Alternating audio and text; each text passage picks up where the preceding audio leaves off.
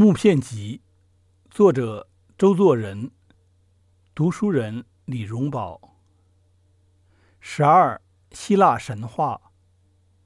在卓雅和舒拉的故事里，有一节叫做希腊神话。一天，卓雅在店头看见指环上的宝石，问他母亲：“知道为什么人们在指环上镶宝石的故事吗？”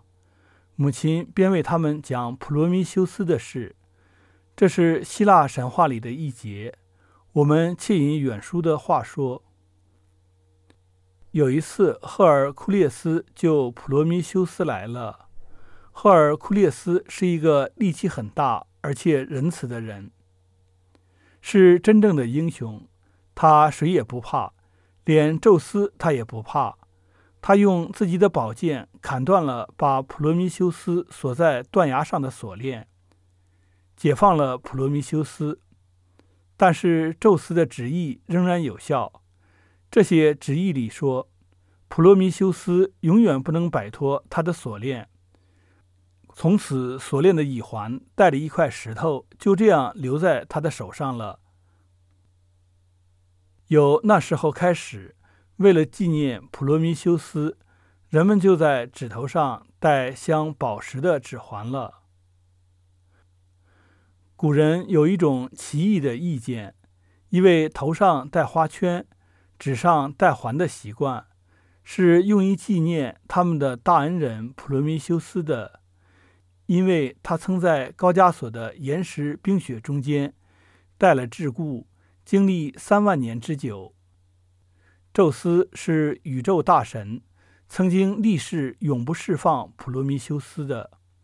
普罗米修斯经赫尔库列斯的干涉而得了解放，可是不知完全损毁了他的权威，所以他命令普罗米修斯在得了自由之后，要在手指上戴着一个用镣铐的铁与被锁着过的岩石所做成的小环。人们为纪念恩人的受难，自此以后就都戴指环了。这里所谓古人，大都是公元前一世纪的罗马文人，善于取神话的小段编织成美丽的故事。这指环的传说也是属于这一类的。唯一的希腊作家所编的希腊神话中，关于这一节却是另一种说法。他说：“赫尔库列斯射死那吃普罗米修斯的肝的那只鹰，解放了普罗米修斯。